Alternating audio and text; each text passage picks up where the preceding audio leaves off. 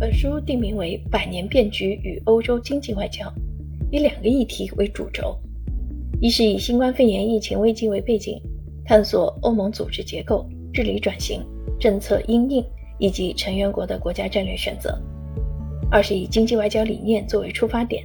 探讨欧盟与区域间经贸关系之发展与问题，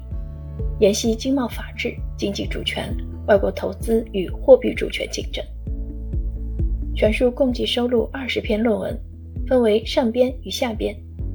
其中上编定名为《新冠肺炎疫情与大变局》，共有九篇论文；下编定名为《大变局与欧洲经济外交》，共有十一篇论文。本书的作者陈星，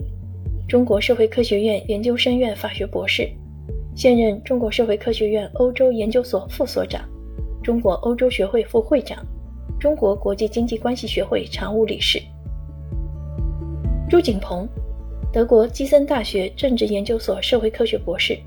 现任东华大学公共行政系欧盟莫内讲座教授兼副校长，欧盟研究中心主任。